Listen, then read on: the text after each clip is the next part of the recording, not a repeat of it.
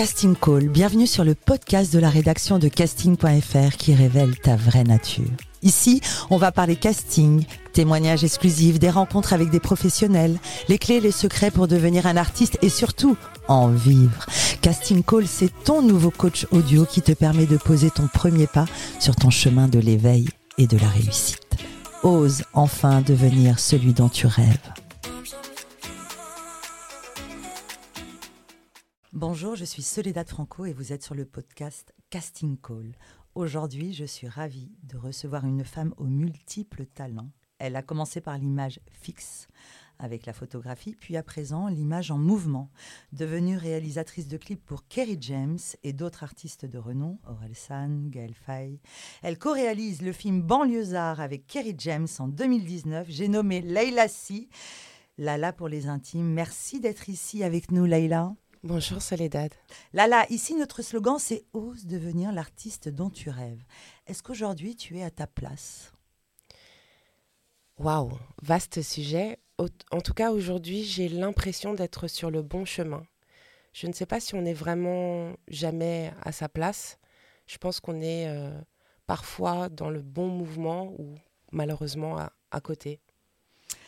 Tu es une touche à tout la photographie, la direction artistique, les clips. Raconte-nous comment tout a commencé. Tout a commencé, je dirais, euh, lorsque j'étais petite fille. Ma maman donc m'a élevée, moi, mon frère et, ma petite sœur euh, seule. Elle était euh, médecin, donc beaucoup de boulot. Et pour nous occuper, on va dire, les soirs après l'école, elle nous a inscrits à une multitude d'activités périscolaires. Donc j'ai fait des claquettes, du violon, de la flûte traversière, du piano, euh, du dessin, de la sculpture, enfin tout ce qui peut, on va dire, exister comme euh, pratique euh, qui nous ouvre un petit peu, qui nous ont permis de d'ouvrir nos, horizons. Et donc je dessine depuis que je suis toute petite. Hmm. Et il s'avère que une fois mon, bac en poche, j'ai eu la chance de de, de, faire des études supérieures et de, donc de tirer une de ces ficelles grâce au dessin, je, rentre à l'école Penningen et euh, je me découvre une passion pour, euh, pour l'image. On associe souvent ton nom à celui de Kerry James. Tu as réalisé ses clips, tu es sa directrice artistique et vous avez co-réalisé ensemble le film Banlieusard. Comment tu l'as rencontré? Écoute, Kerry, la première fois que j'ai la chance de le rencontrer, je suis directrice artistique du magazine The Source. Mhm. Euh, donc qui est euh, un magazine euh, qui, à l'époque, à la grande époque de la presse, est un magazine américain qui cherche à, développer une licence en Europe. Et ils nous choisissent avec des amis une, on va dire une petite rédaction qui n'aurait pas été, je pense, comme ça sur le papier, celle à laquelle on aurait pu penser. Et puis donc de fil en aiguille, je suis très jeune propulsée à la tête donc de la direction artistique de ce magazine, et ce qui me permet en fait de rencontrer euh, une multitude des artistes de la scène et de la culture hip-hop de l'époque. et donc je croise Kerry dans les bureaux et lors d'une séance photo. C'est quoi une directrice artistique? Écoute, euh, moi j'ai l'impression que j'ai appris à être directrice artistique dans le temps parce qu'au départ je commence par la photographie, tu vas comprendre là où j'en arrive, enfin pourquoi je te dis tout ça. Mhm. En fait, euh, être directeur artistique, je pense, c'est avoir une vision globale, être en mesure de, déléguer, ça c'est aussi difficile, mais aussi de, de pouvoir partager une vision et de réussir à faire euh, en sorte qu'elle soit, qu'elle soit aboutie on s'entend. Par exemple, tu vois, à l'époque, je faisais de la photo. Aujourd'hui, ça fait des années que j'ai pas fait de photographie. Mais il s'avère que euh, je pourrais aujourd'hui travailler pour un artiste et me dire, ah, le bon photographe euh, avec lequel euh, il faut qu'il bosse pour arriver à, déployer complètement l'image qu'il lui faut, je le pense, c'est un tel, tu vois. Et donc, travailler avec le photographe et lui proposer des idées, des références, rebondir. Je pense que la direction artistique, c'est savoir déjà une forme d'empathie Mm. assez, euh, assez développé et aussi avoir des convictions fortes et euh, je l'espère un petit peu de culture artistique. Des convictions et des valeurs. D'ailleurs, en 2005, tu as créé le collectif Devoir de mémoire. Quelle était ton intention et qu'en est-il en 2023 Écoute, le collectif Devoir de mémoire, j'ai l'impression que je me suis inscrite encore une fois dans un mouvement. C'est pas du tout moi toute seule. C'est un groupe d'amis qui un jour euh, se réveille, à une espèce de, de, réveil comme ça. On se dit, mais euh, dans quelle société on vit euh, On avait besoin de parler, d'échanger les uns les autres sur notre positionnement, nos origines, puis surtout ce qu'on avait envie de mettre en place. Donc, on crée effectivement en 2005 le collectif Devoir de mémoire qui, à la base, on faisait des, bouffes entre potes, on discutait, et puis tout d'un coup, on a été malheureusement rattrapé par, euh, par les événements, la, la, mort tragique de Zied Ebouna, mmh. voilà, euh, qui, qui, donne lieu à des émeutes dans les quartiers, un traitement médiatique complètement à côté de la plaque, selon nous, à l'époque. Et donc, on a, on a l'idée, par une amie d'amis qui passe par là, de, euh, de se dire, mais bon, écoute, qui est-ce qui a sa carte d'électeur dans le crew? On était très peu. Je pense qu'on on était 80% à pas l'avoir alors que bon, on commençait à avoir euh, déjà euh, l'âge d'aller voter. Mmh. Et, euh, et, ça a été un, mouvement, quelque chose de très très enrichissant. On a fait cet appel massif à voter. Je pense qu'il y avait un manque à l'époque médiatique et le fait qu'on s'en empare, il y avait avec nous des personnalités publiques qui ont on va dire, eu le courage hein, de, mettre euh, leur visibilité euh, au service de, cette cause. C'est toujours difficile parce qu'après on se dit est-ce que c'est de la récupération, est-ce que blablabli? Et puis ça a été une très très belle aventure, mais qui s'est malheureusement soldée par euh, des moments douloureux parce que je pense qu'on n'était pas du tout prêt à s'attaquer à, la politique telle qu'elle est déployée aujourd'hui, telle qu'elle a. Vous étiez tous très jeunes, même si. Euh, Soledad, je vais te balancer. On était tous.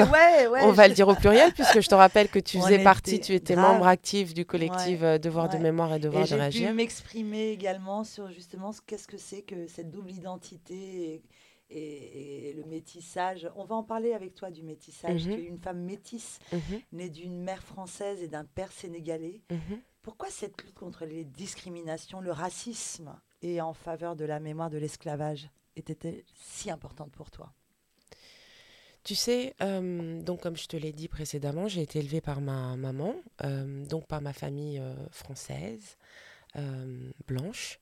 Et donc j'ai eu la chance de grandir chérie et accompagnée par des gens brillants qui m'ont euh, qui m'ont permis de me rendre compte à quoi ressemblait le monde, mais il y a toujours eu quelque chose qui était un petit peu différent, en l'occurrence ma couleur de peau. Mm. Moi, je suis de 77, hein, ça ne me rajeunit pas. Mm. Euh, aujourd'hui, Dieu merci, euh, le métissage est beaucoup plus développé, répandu. les gens sont habitués à ça, mais à l'époque où... On, assume ses afros. Exactement, on mm-hmm. commence à être dans un rythme beaucoup plus comme ça euh, je veux dire, les femmes noires peut-être euh, épanouies, tu vois. Mm. Mais à l'époque, j'ai été confrontée malheureusement au regard des autres et, euh, et j'ai mis beaucoup de temps à trouver ma place. Voilà. Et je l'ai trouvée non pas en France, non pas au Sénégal, où malheureusement, la première fois que j'y suis, allée, ben, on m'a regardé, on m'a couru après en me disant la toubab. C'est un voyage aux États-Unis à New York qui m'a permis en fait de me dire mais parce que j'ai rencontré des gens formidables, des gens qui sont par euh, essence déracinés, puisque tous des, euh, des, des, des, enfants de, de, voilà une filiation avec l'esclavage, avec le mmh. déracinement. Et là-bas, en fait, quand tu as un tout petit peu de, de négritude en toi, et eh ben, tu fais partie d'un tout, d'une famille, tu vois. Mmh. Et donc, euh, je me suis dit que, que là où j'étais bien, là où, j'étais, où je pouvais planter mes racines, c'est finalement là où je choisissais, tu mhm. vois, de le faire. Et ça m'a, ça a été un grand bond. Euh, j'ai gagné beaucoup, beaucoup de temps, beaucoup de, beaucoup de choses. Ça t'a fermé les portes, ce métissage, parfois professionnellement? Je dirais que non. Alors, je vais t'expliquer pourquoi, parce que je pense que j'ai aussi l'atout d'être une femme. Mhm. Euh, que euh, à l'époque, j'ai eu la chance de faire de la photographie, d'être modèle, d'être mhm. photographiée. Euh, j'ai été repérée dans la rue par euh, les castes de Benetton. Donc très jeune, à l'âge de 14 ans, je commence à travailler en tant que modèle pour Toscani, etc. Donc même si au quotidien j'ai des regards euh, étranges, ou que je sens étranges, attention, hein, mhm. tout, est une question de regard et de prisme. Hein. Et de, perception. De mhm. perception, exactement. donc non, je pense que c'est sûrement, ou ce fut sûrement plus compliqué, et c'est malheureusement encore plus compliqué pour, pour les garçons, je crois, malheureusement. Mais c'est vrai que... Hum, Enfin, ça dépend encore une fois où on se place, mais on va pas parler pendant des heures. Mais euh, je crois que ce qui est important, c'est le regard qu'on porte sur nous-mêmes. Hmm. Il y, a, y, a, des choses sur lesquelles on peut on peut travailler, on peut influer. Il y en a d'autres sur lesquels il vaut mieux pour ne pas perdre de temps, et c'est un petit conseil que je dis comme ça, il ne faut rien attendre des autres, il ne faut rien attendre de l'autre. Euh, les choses sur lesquelles on peut construire, grandir, faire, enfin évoluer, c'est soi-même. Travailler sur soi et mhm. s'aimer. Tu évolues dans le milieu du hip-hop, tu mhm. es connu, reconnu dans le milieu. J'aimerais savoir comment est né euh, l'amour pour euh, ce style de musique. Est-ce que ça a été depuis toujours, quand tu étais petite? Écoute, j'ai donc euh, dans l'une de mes multiples activités périscolaires, euh, commencé la danse très jeune. Euh, et j'allais danser au centre de danse du Marais. Et j'ai rencontré, fait la rencontre d'une femme euh, incroyable qui a complètement changé ma vie, qui s'appelle Mia Fry. Mia Fry. Exactement. On a toutes dansé avec voilà. Et qui est, euh, qui est plus qu'une prof de danse, qui m'a enseigné la rigueur, euh, qui m'a enseigné aussi l'amour propre. Et franco-américaine, elle nous passait des sons déjà euh, à l'époque euh, des sons, tu vois, rap euh, américain, hein, le Wu-Tang, des trucs comme ça. Et je crois que c'est chez elle que exactement. Vous ne voyez pas mes Soledad et en train de nous faire un petit. Je me souviens à la première salle, hein, rentrant dans la cour sur la droite. Être une femme dans le milieu du hip-hop, le rap, comment ça se passe? Tu adoptes un style plutôt je vais dire masculin, mais on est toutes les deux en jogging aujourd'hui. C'est pas qu'on est masculin. Non, mais toi, t'es rose poudrée, t'es une bombasse. Ouais, tais-toi. Mais toi, t'es encore plus belle, t'es trop, t'es grande, t'es belle, t'es mince. Et pas de décolleté, pas de mini-jupe. C'est des goûts personnels, c'est une revendication. Euh, qu'en est-il pour toi du milieu du rap aujourd'hui, des femmes aujourd'hui? Écoute, euh, déjà, je vais parler de ce que je connais, c'est-à-dire de mmh. moi. Moi, j'ai toujours été un tomboy. J'ai toujours été garçon manqué ça me va très bien. C'est mon style, c'est mon look. C'est comme ça que je me sens à l'aise. Quand faut envoyer du pâté, je sais faire. J'ai une collection de high heels euh, que je chéris et que je dépoussière parfois parce que c'est rare. Je t'ai vu faire. Euh, mais euh, écoute, ça, c'est moi. Après, aujourd'hui, le milieu du hip-hop, écoute, c'est vrai que j'ai la chance d'avoir embarqué sur une, un, voilà, un nouveau bateau. Je suis partie et j'espère continuer sur cette rivière dans, la fiction. Donc euh, j'ai pris un peu de distance avec le, milieu hip-hop parce que voilà, c'est comme ça, c'est la vie. Je regarde toujours, euh, j'écoute, je demande à mes fils de me, de me briefer, de, de me updater. Mais est-ce que tu te reconnais dans les paroles d'aujourd'hui, dans les intentions d'aujourd'hui qui ont tellement changé et évolué par rapport à ce que nous, on a connu plus jeune mhm. Écoute, euh, moi, mes fils me font écouter des sons qui, qui m'enjaillent. On va dire que je m'enjaille assez facilement. Il existe encore du rap engagé? Du vrai, authentique? Mais tu sais, même à l'époque, euh, on s'enjaillait pas que sur du rap engagé. Tu commences à dire, n'oublie pas que le rap a, ces deux courants qui sont effectivement le courant beaucoup plus revendicatif, qui te permet de passer des messages, d'avoir vraiment une, une vocation sociale. Et puis tu as aussi les gros sons qu'on écoutait, souviens-toi, euh, sur les dates, sur les dance floors, mm. pour bouger, le, même le chata d'aujourd'hui, c'est un peu slackness. Hein. Mm. Et on est là pour, euh, pour s'amuser, pour kiffer. Donc je dirais que, hum, en tout cas, ce que je peux remarquer aujourd'hui de, voilà, de ma position, c'est qu'il y a des femmes, euh, en tout cas dans l'industrie, dans le business, dans le milieu, qui sont en train de... et qui ont depuis de toute façon... Euh, des années contribué à l'essor et à l'émancipation d'énormément d'artistes euh, qui sont en pleine puissance aujourd'hui et j'en suis très très fière. Et tu en fais part. Parlons de la réalisation. Aujourd'hui, tu es réalisatrice. Là, tu es sur... Parle-nous de ton actu. Alors écoute, euh, là j'ai la chance de, euh, de boucler deux films. Ça a été un petit peu euh, après le Covid, tout ça, tu sais, un film, ça met du temps, c'est long, le financement, les uh-huh. machins, les trucs. Et puis il s'avère que ces deux films sont partis en boulet de canon l'un après l'autre. Et donc je, tu me trouves après une mission assez phénoménale. Donc j'ai enchaîné deux tournages. Le premier, qui, pour une comédie qui sort le 5 juillet, c'est annoncé. Euh, chez Gaumont avec euh, une coproduction 12 doigts production. Ok. Voilà, euh, c'est une donc une comédie que je co-réalise avec Amadou Mariko, qui est un jeune auteur de Sarcelles. Ok. Et on a eu la chance aussi d'être ressollicité par Netflix pour faire la suite de Banlieusard. Donc on vient, nous sommes en montage de Banlieusard 2 la suite. de l'image fixe, t'es passé au mouvement. Comment tu t'impliques sur tes tournages justement? Est-ce que tu fais part euh, au casting? Tu, tu, prends part au casting? Comment, comment ça se passe? Écoute, c'est ce qui est formidable dans ce métier. Euh, je regrette d'y être arrivé par des chemins de traverse, qu'il y a des écoles, donc je le dis pour ceux qui nous écoutent, qu'on ait envie. Bon, il faut bosser, c'est comme dans tout, mais il y a plein d'écoles qui permettent aujourd'hui euh, d'arriver à la réalisation, à la production, en tout cas au métier du cinéma.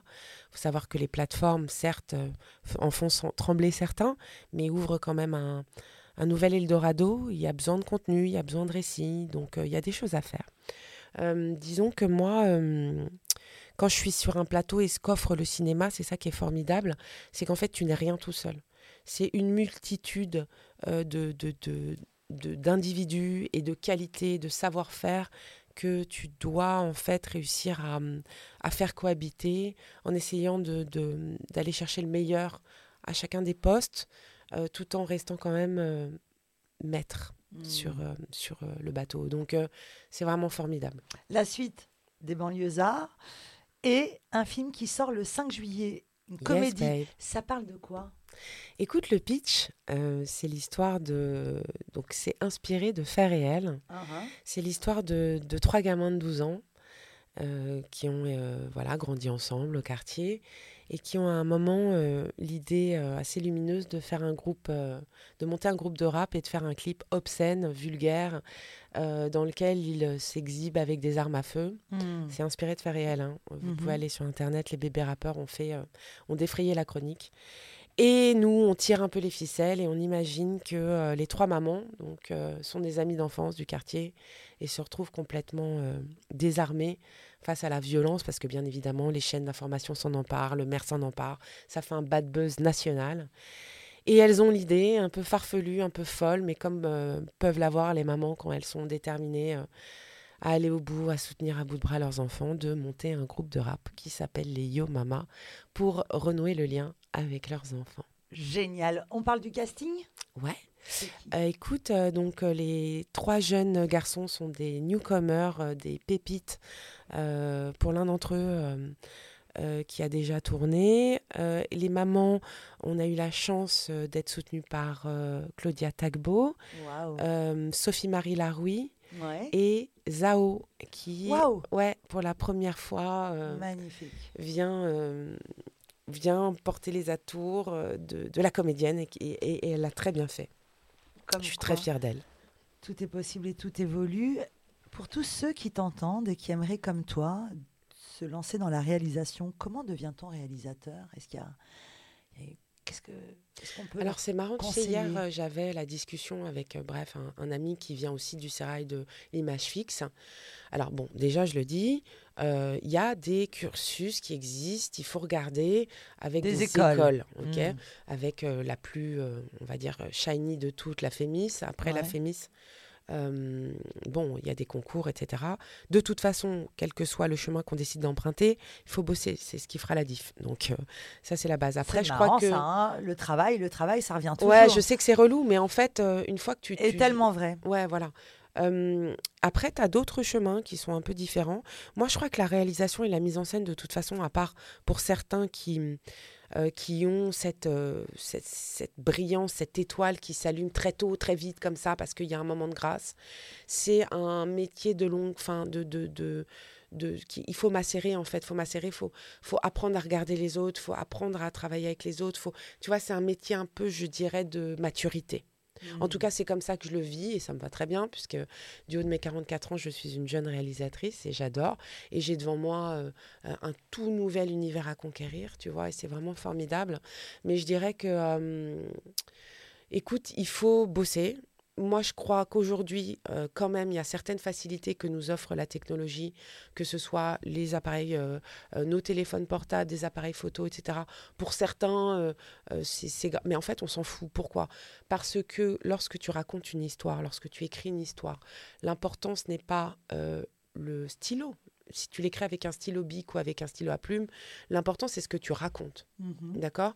Donc je pense qu'aujourd'hui on peut commencer à écrire euh, et à faire des films avec des petites choses euh, tout en se concentrant bien évidemment sur ce qu'on veut raconter. La forme ensuite, bien sûr, on s'entend, hein, c'est pas rien de travailler avec des grosses caméras, travailler avec du matériel, mais mhm. ça arrivera petit à petit. Raconte-nous ton plus beau souvenir professionnel.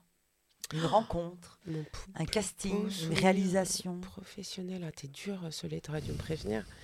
Parce qu'en fait, euh, même les moments les plus douloureux, avec le recul, deviennent des beaux souvenirs. Parce que. T'as eu un euh, moment où t'as pensé, je vais tout lâcher, je vais pas réussir un truc qui t'a fait vaciller? Ouais, mais c'est vachement imbriqué à ma, à ma vie. Tu sais, de toute façon, la vie, la, vie, professionnelle voilà, est, complètement imbriquée avec la... les femmes, nous, les femmes. Hein. la vie personnelle. Euh, non, de toute façon, écoute, mon plus beau souvenir, c'est d'être, de m'être mangé le, le bitume et de m'être relevé seul malgré le fait que je te dis encore une fois qu'on est peu de choses dans ce milieu, qu'on est tout seul, on a besoin des autres, on a mmh. besoin l'énergie et d'en avoir tiré les conséquences pour ne plus jamais me reprendre cette marche. Et je pense que c'est ça qui est important. Euh, sinon, j'ai fait des rencontres incroyables. J'ai, euh, je, ne sais pas. Le 5 juillet, mmh dans toutes les salles. Et la deuxième partie des banlieusards, ça sort quand? Alors ça, pour le coup, euh, on n'a pas l'info? On n'a on pas l'info. J'espère à la rentrée scolaire. 2023, tu vois, un truc comme ça, on verra.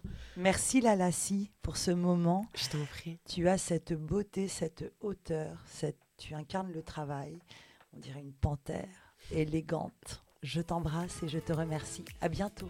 Mmh. merci Soledad.